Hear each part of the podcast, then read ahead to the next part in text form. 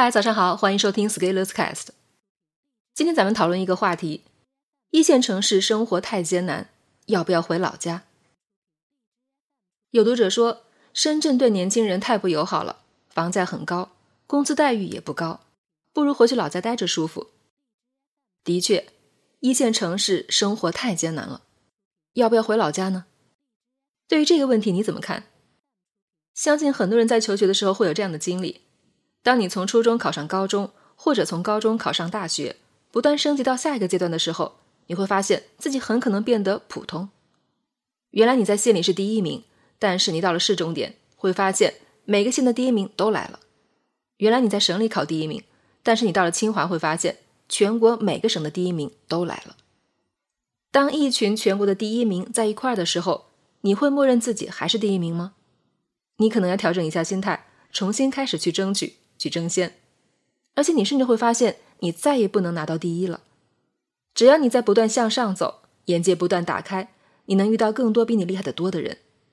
也只有你有一点点厉害的时候，才会发现更多厉害的人，否则你都意识不到其他人有多厉害。在一线城市生活也是一样的，国内的一线城市聚集了几乎是全国的精英，生活在一座城市里，这些优秀人才的优秀程度很可能是超乎我们想象的。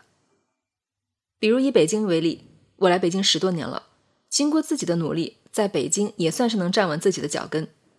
但我是因为求学才来到北京的，而那些在北京出生长大的土著，无疑会比我有更多的优势。所以我很努力的工作、赚钱、买房，才能过上不被人催收租金的生活。但是对于北京长大的同龄人来说，其实并不需要经历这些，他们的先辈就已经积累了资产，有几套房。收租就能过好日子。于是，在北京上学毕业以后，他只要在体制内找一个工作就很舒服，而且这样的工作不用很高的工资，但是不需要九九六，慢慢积累也不会很差。这样到底算不算优秀？如果你以个体来看，也许你觉得他不九九六，不拿高薪，不算优秀，但是你放在家族的角度来看呢，就很优秀了。家里有几套房子，然后被动收入都比你的年薪要高，有更多的资产储备，你能说不优秀吗？传统意义上，我们会认为优秀是指学习成绩好、考试分数高。但是走上社会以后，如果一个人能赚钱，能把钱存下来，并且能守得住，就是优秀的。所以，年轻人到一线城市需要重新思考自己是否优秀的问题：你能不能赚钱？能赚多少钱？你有什么本事能赚到这些钱？而且一线城市由于现代化的进程，会越来越多的吸引全国甚至全球的优秀人才加盟。这些优秀人才既有可能是学术精英，也有可能是特别能赚钱的。而资本聚集的地方，必然会有智力的聚焦，形成正向循环以后，又会继续增强。这就是过去十年已经在发生，并且在未来三十年将要继续发生的事情。而作为年轻人，我们要问自己的是：到底要不要搭上这样一趟车，跟着一起水涨船高？我们都知道，一线城市的房价很高，会给年轻人很大的压力。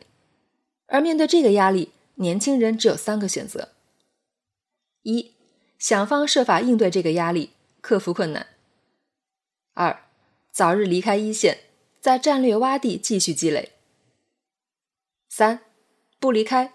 但是却盼望有朝一日能好转。最优的选择是一，其次是二，最差是三。为什么？如果年轻人能扛住压力，最终能在一线城市站稳脚跟，其实就相当于完成你的家族的城市化进程，为你的后代打下了资产的基础。其实房价一直都很高，都会让你不舒服，但是要你拼命跳一跳才能够够着。我记得我读大学的时候参加系里学生会，当时就有学生干部在抱怨现在房价越来越贵，而那个时候我说了一句：“那就多赚钱，早点买呗。”由于我没有和大家一起抱怨，还被人当做在装叉，但是其实我真的就是那样想的。后面我也做到了。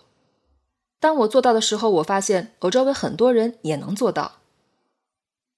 而要在一线城市赚钱，那就不能像那些一线城市二代一样。轻轻松松上个班，你必须发动你的每一根神经，看看自己有什么条件能够多赚一些钱。毕竟你没有什么资本，只能用时间换钱。这样一来，累是不可避免的。如果你认为自己不想那么累，你可以不要在一线城市，到一个准二线，甚至回到家乡小镇，就可以过上相对惬意的生活。你会用更低的价格买到一线城市大几倍的房子，然后有车，有一份相对稳一些的工作。虽然钱少，但是过得也爽，而且现在有互联网，你的资讯也不会落后多少。但是这样也会有一个潜在的问题，就是二十年后，如果你的孩子长大了，在一线城市大学毕业以后，要选择留下来还是回老家，又会面对你二十年前的问题。而这两个问题其实是跨越时间的同一个问题，只不过二十年后的门槛会高很多。毕竟不要忘记。一线城市的进化速度是相当快的，甚至远远大于个人成长速度。哪里优秀的人才多，哪里进化就快。顶级的大脑、顶级的资本，能玩出许多顶级的事情。所以不要十年就能天翻地覆一番。最差的情况其实是第三种，第三种人有一点被人催眠，他们不能意识到一线城市房价高的深刻内涵，会简单归因成开发商黑。某某不作为，然后再受到一些自媒体的蛊惑，就在期望有一天房价突然就猛地下跌，然后自己就可以不费吹灰之力买到房子。于是他们天天盼房产税、调控政策，以为会有一个上帝之手出现，然后他们什么都不用干，就能在一线有自己的房子。这种心态如果不调整，唯一能浪费的就是自己的青春年华。而且更有意思的是。他们还特别喜欢听一些大 V 说“我为什么不买房”的鸡汤，但是却会忽略掉一个事实，就是大 V 的资产随时可以买很多房子，而他们除了键盘一无所有。所以，那些在一线城市打拼的年轻人要提前想好这个问题：你是要想方设法趴在一线城市的车上狼狈不堪，然后再慢慢好转，折腾终身，还是要先退回小镇，归隐田园？管他子孙后代，自己先爽到就好。不同的策略决定了你后续的选择。当然，就开篇的问题而言，深圳算是一线城市里对年轻人最友好的。所以，我觉得抱怨深圳对年轻人不友好，是对深圳不友好的。深圳年轻人多，改革开放最前沿，活力最强，最不排外。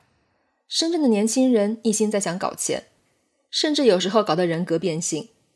而既然要搞钱，纯指望工资高是远远不够的。我一直鼓励年轻人，如果你打算在一线发展，且搞不定京沪的户口，那就考虑深圳。我甚至还帮一些社群小伙伴提供过落户深圳的攻略。我相信深圳是能给年轻人提供充分施展才华的舞台。如果你在深圳打拼，但是又长期赚不到钱，那你要想想，是不是应该早点回到老家，把祖传的宅基地修修，过过隐居生活了。当然，如果你不愿意在一线城市，准一线、二线也是有机会的。参见未来三十年，选择一座城，耕耘一份事业。本文发表于二零二零年四月二十八日，公众号持续力。如果你喜欢这篇文章，欢迎搜索公众号持续力，也可以添加作者微信 f scalers 一起交流。咱们明天见。